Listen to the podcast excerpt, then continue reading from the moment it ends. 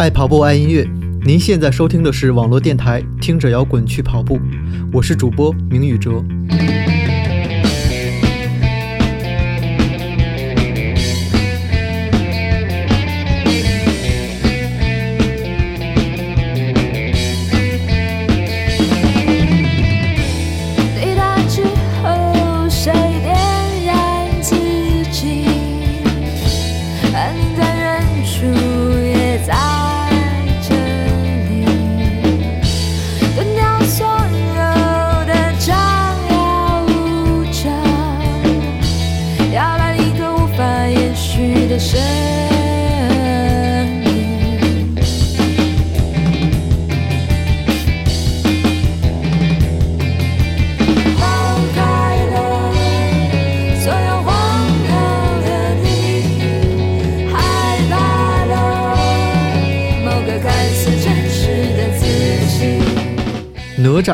这两个字，除了指李静的第三个儿子，也是一个乐队的名字。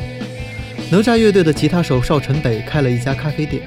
然而，当我们知道这件事的时候，他的咖啡店已经不在了。就像哪吒乐队一样，对于绝大多数的人来说，当我们知道这个乐队的时候，这个乐队已经不在了。二零一五年十月二十八号，邵晨北刚刚过完他三十四岁的生日，他在微博上写道。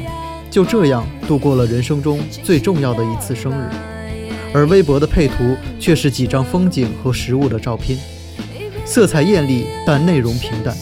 也许生日本来就应该是平淡的，有美景和美食已经足够，何必那么喧嚣？过个生日还能上新闻不成？好吧，的确有个人过生日上了新闻，他就是人称五环哥的柳毅。咦？是不是话题转的有点快？哈，哪吒乐队，我们稍后再聊。在讲摇滚之前，让我们先来聊聊跑步。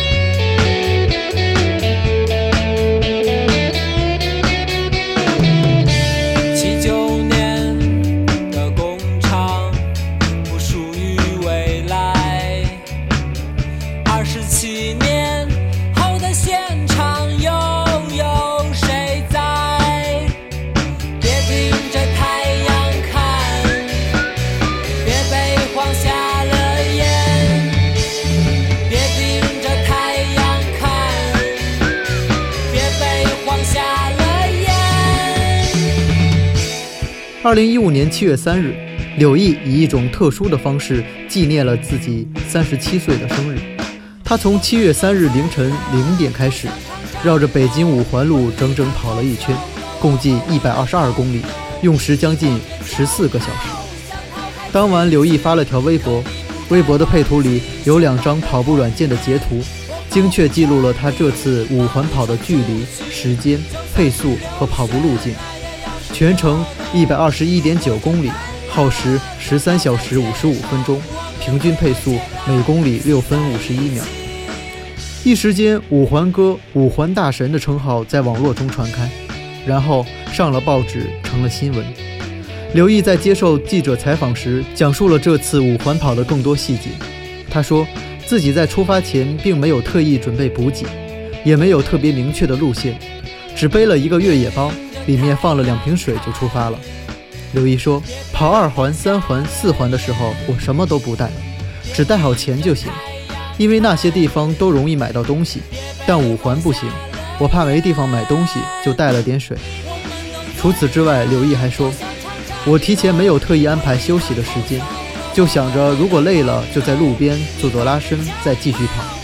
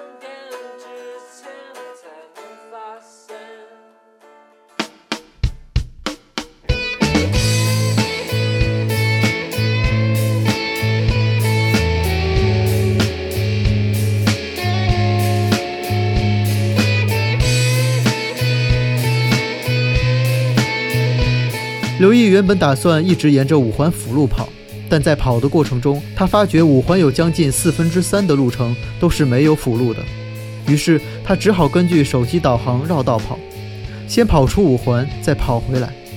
有时候一来一去就多出来将近两公里，所以最后他跑出来一百二十二公里，比官方给出的五环总路程多二十多公里。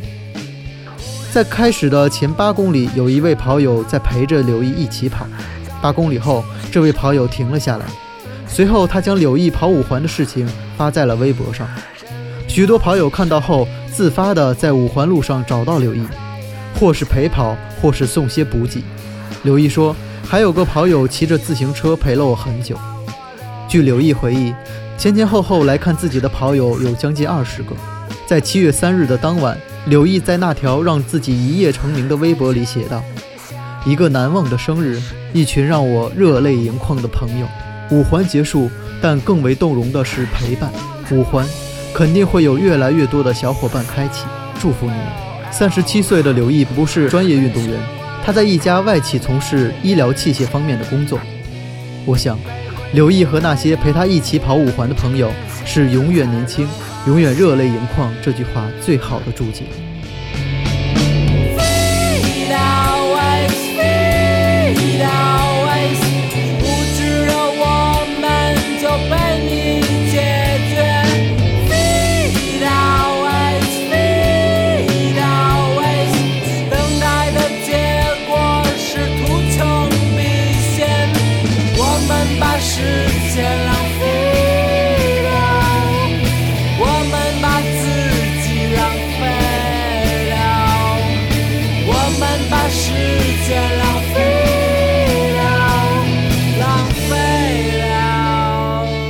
到这里，可能有听众会激动地说：“我要和小伙伴们跑五环去。”谢谢。凯鲁亚克说的是“永远年轻，永远热泪盈眶”，可不是“永远年轻，永远头脑发热”。主播我是不建议大家效仿的。环路上车多人多，在环路上跑步少不了吸汽车尾气，还有妨碍交通之嫌。即使不管这些，我在以前的节目中也强调过，跑步强度要因人而异。科学的跑步训练非常重要。如果没有计划，盲目提高跑步强度，那么就很可能造成肌肉损伤和关节损伤。这些损伤不是一朝一夕就能好的，甚至几个月都好不了。刘毅在跑五环之前，二环、三环、四环都跑过了，而且他也跑过一百公里的长跑，所以知道这个强度是什么。此外，五环跑真的是挺危险的。采访中，刘毅对记者说道：“南边那段马路是有点危险，那些路都是土路，而且很窄，没有专门的人行道或者自行车道，只能贴着路边跑。晚上大车很多，确实有些危险。晚上的时候，我带了头灯和反光条，为了尽量让大车能够看到我。原本我还打算跑完之后把路线整理出来，以后和跑友一起在五环来个接力跑，但这次跑完后，我觉得还是算了。”确实有些路段比较危险。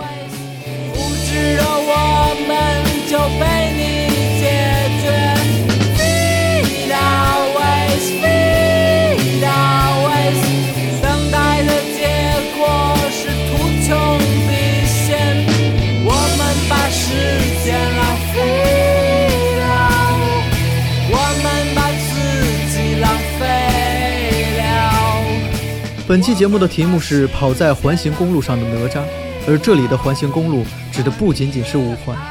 事实上，环形公路正是哪吒乐队一首歌的名字。那么接下来我们要听到的就是《环形公路》这首歌。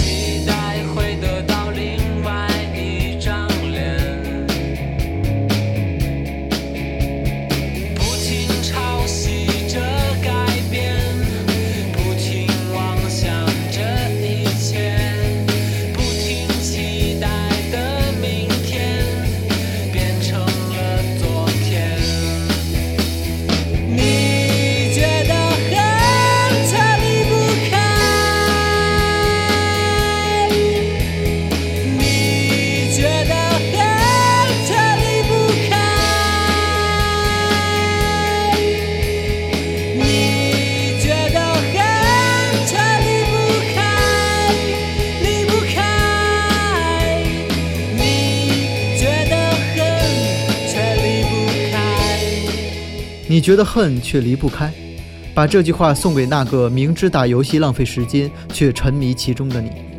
你觉得恨却离不开，把这句话送给那个明知这份工作没有意义却不敢跳槽的你。你觉得恨却离不开，把这句话送给那个明知喜欢的是个渣男却不愿放手的你。哪吒乐队的主唱詹盼在哪吒解散后组建了嘎调乐队，嘎调继续演唱着《环形公路》这首歌。虽然名字被改成了圈，但是旋律和歌词都没有变。嘎调的主创人员是詹盼，而哪吒的许多歌曲都是邵晨北创作的。可以说，邵晨北是哪吒乐队的灵魂人物。而哪吒乐队的故事要从2002年邵晨北和高贺相识开始。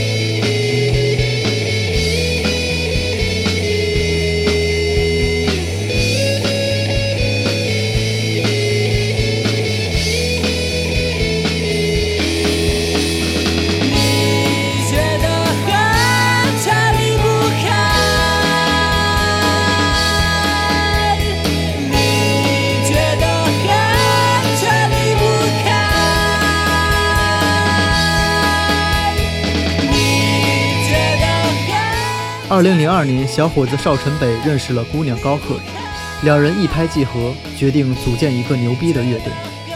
年少轻狂，但时间给了最好的答案。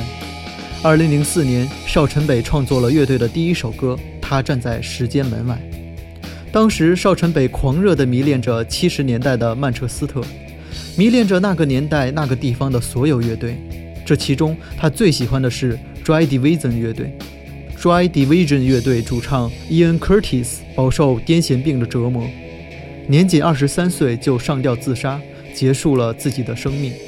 邵晨北说：“《时间门外》这首歌是送给二十三岁就结束了的年轻人的。”而在邵晨北写这首歌的二零零四年，刚好也是二十三岁。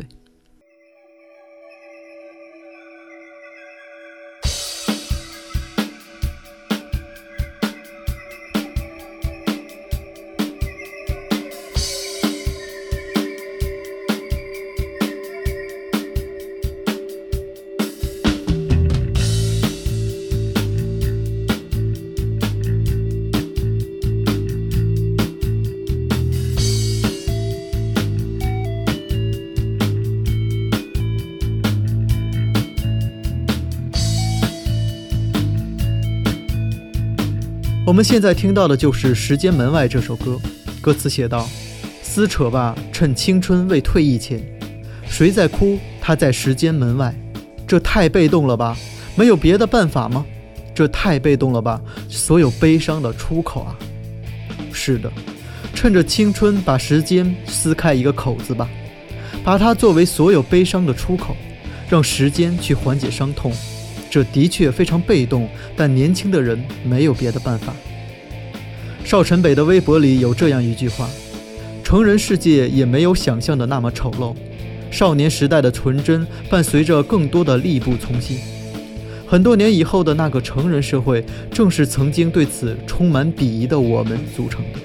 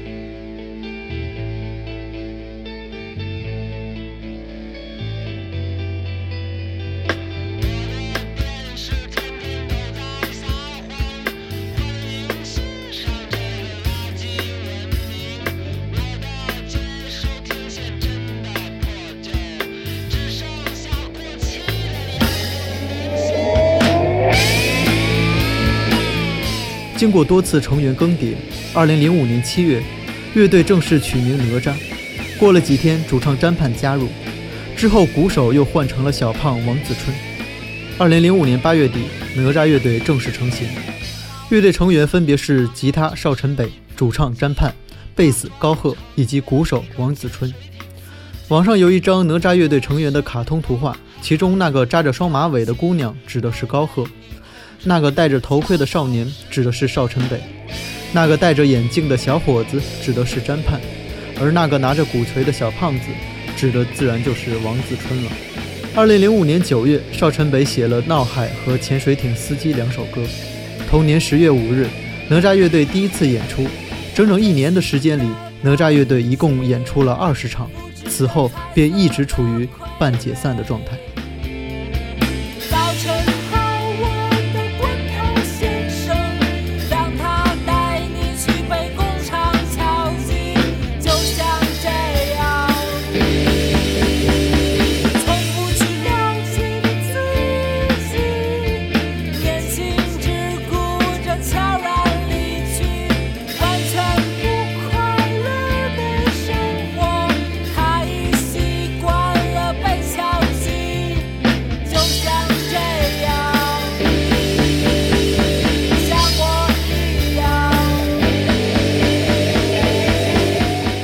们现在听到的是《潜水艇司机》这首歌，歌词写道：“从不去了解你自己，年轻只顾着悄然离去，完全不快乐的生活。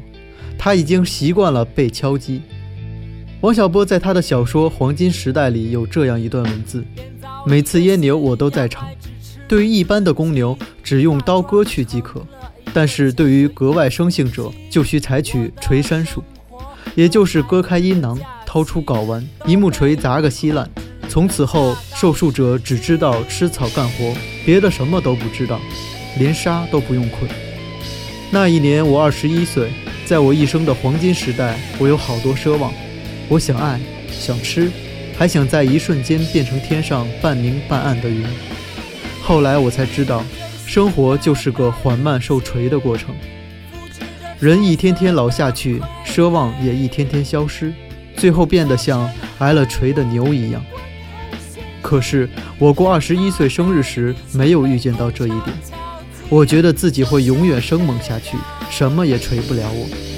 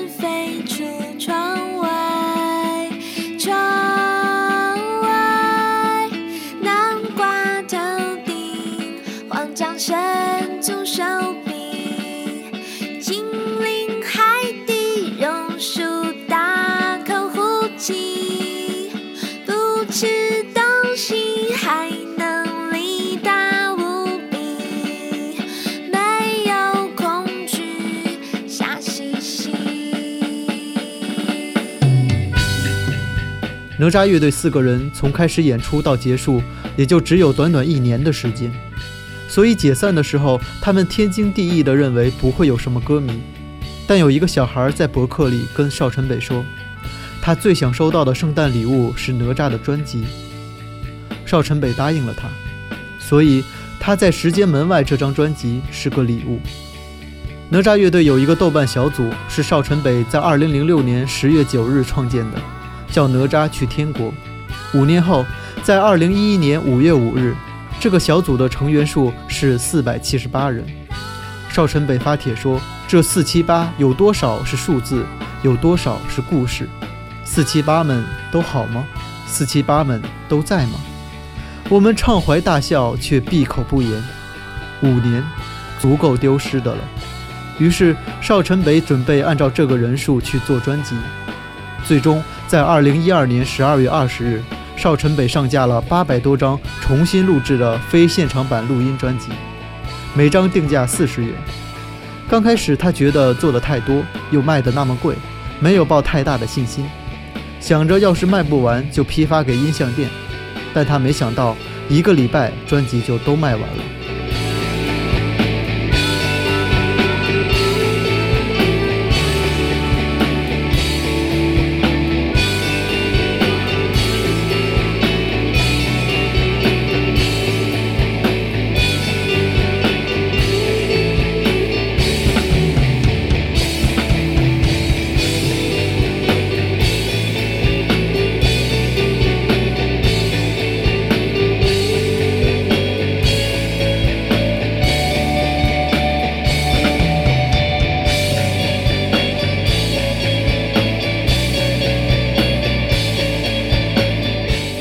为了这张专辑，邵晨北在哪吒去天国小组发了一个帖子，标题是“致你们”。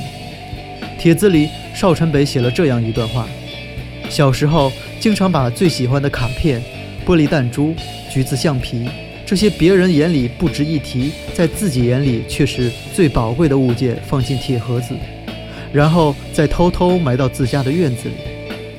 我们现在做的就是这样的事情。与其说这是张 CD，倒不如说是一个时光盒子，更让人舒心。我们把一起的时光小心翼翼地放进去，埋进人类世界的最后一个晚上。在盒子里的我们，嘴一翘就会笑，灿烂飞扬。说到头，本该是四个人的小秘密，现在却要唐突地邀请大家一起去探望，去探望在那些起风的日子里，吃着火锅、唱着歌的少年们。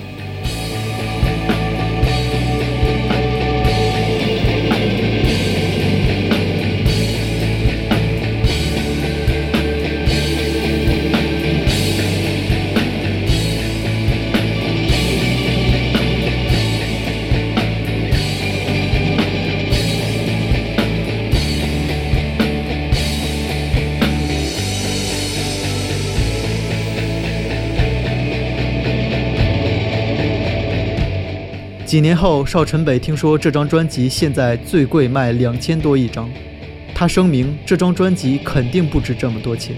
他说：“我们当时卖的是四十块一张，这已经超过了它的商品价值。如果再版，那我们当初承受经历过的这些，就全都不成立了，就背弃了自己。所以，我们压根就没有考虑过再回过头发行这张专辑。”邵晨北并没有因专辑受到追捧而感到开心，他在微博上说：“当初那么艰难才把实体专辑做出来，现在被人卖来卖去，足够讽刺是吧？”问句正准备高价卖哪吒专辑的人：“你是穷疯了吗？”有粉丝在这条微博的评论里问道：“那些不懂珍惜的人，又何必让专辑留在他们手上，转手到更想珍惜哪吒的人手里，不是更好吗？邵晨北回复说：“好是好，但是不想让真正喜欢哪吒的人花一两千买专辑。”邵晨北说：“谢谢每个记得我们乐队的人，谢谢每个买我们专辑的人，可是也已经没有了，没关系，过去没有那么可惜，它早晚会像翼龙的翅膀一样烂掉。”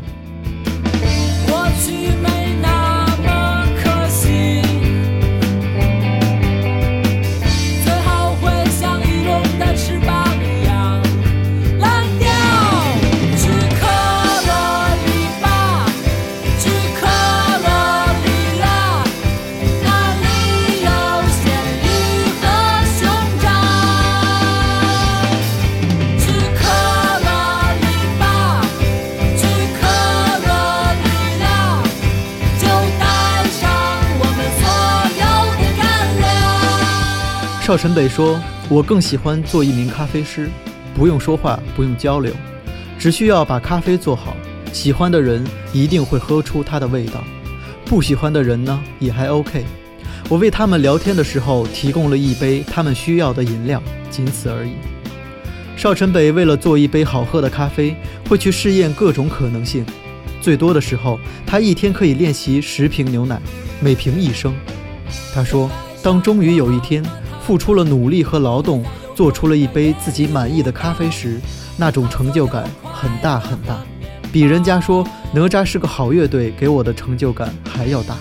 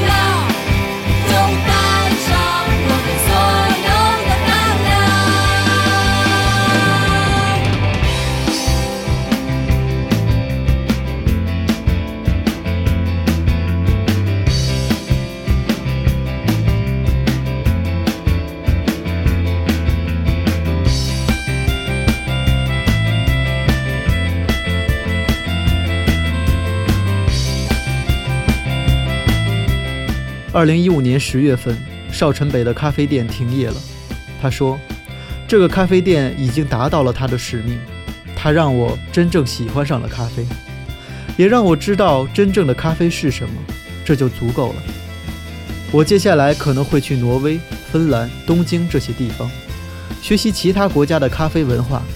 最快的话，一年以后的今天，我的新店就有了。”邵晨北的微博名叫“海边的黎巴嫩”。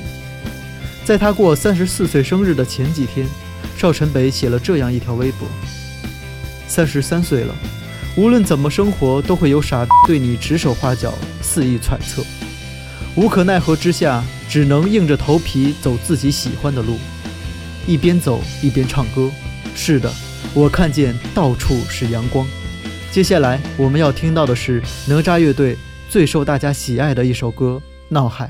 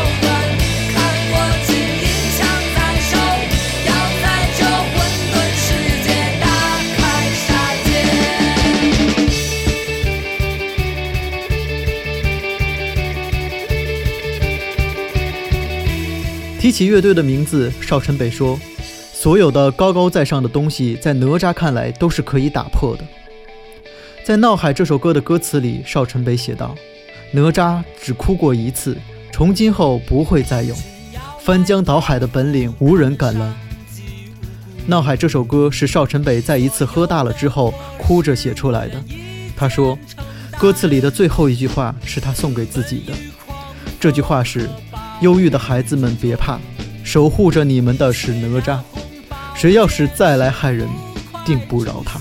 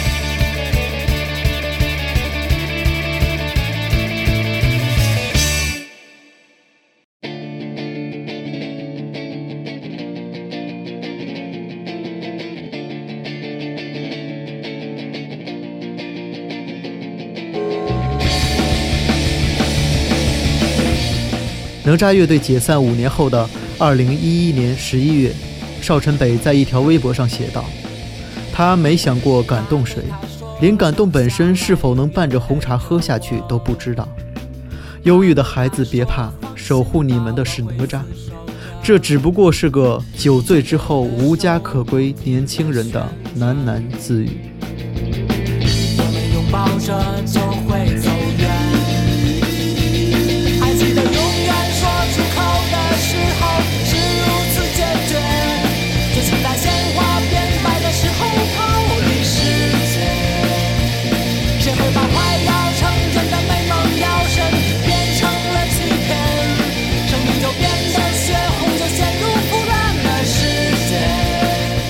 好的，本期的节目就到这里了，感谢您的收听。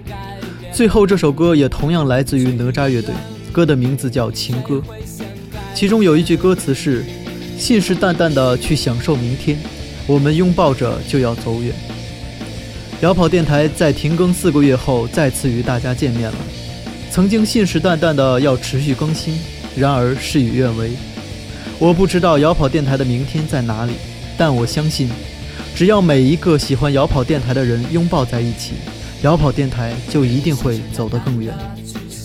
欢迎您在我的新浪微博上与我一起交流与跑步或者摇滚相关的话题，也欢迎您关注我的微信公众号，在微信公众号上回复节目七号对应的数字，您就可以得到该期节目的文稿和歌单了。新浪微博和微信公众号的用户名就是这个电台的名字，听着摇滚去跑步。感谢您的收听，我们下期节目见。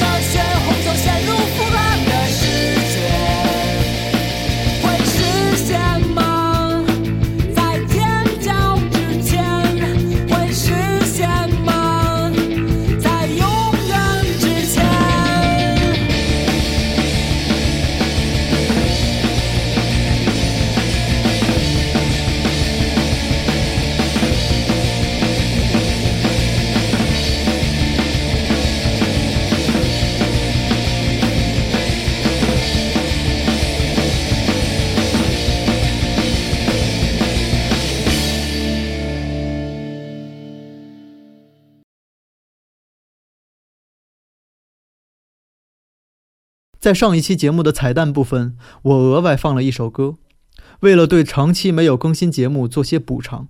这一期又是拖更了很久很久，那么就继续我们的彩蛋吧。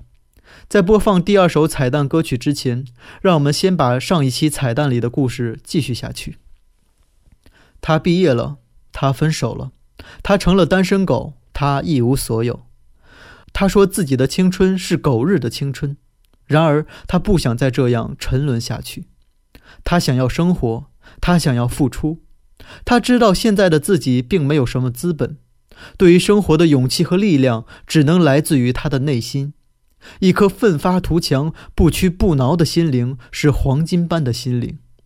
他要做一个寻找黄金之心的矿工，在岁月的流逝中依然努力地让生活变得美好。下面，请欣赏 Neil Young 的作品《Heart of Gold》，黄金之心。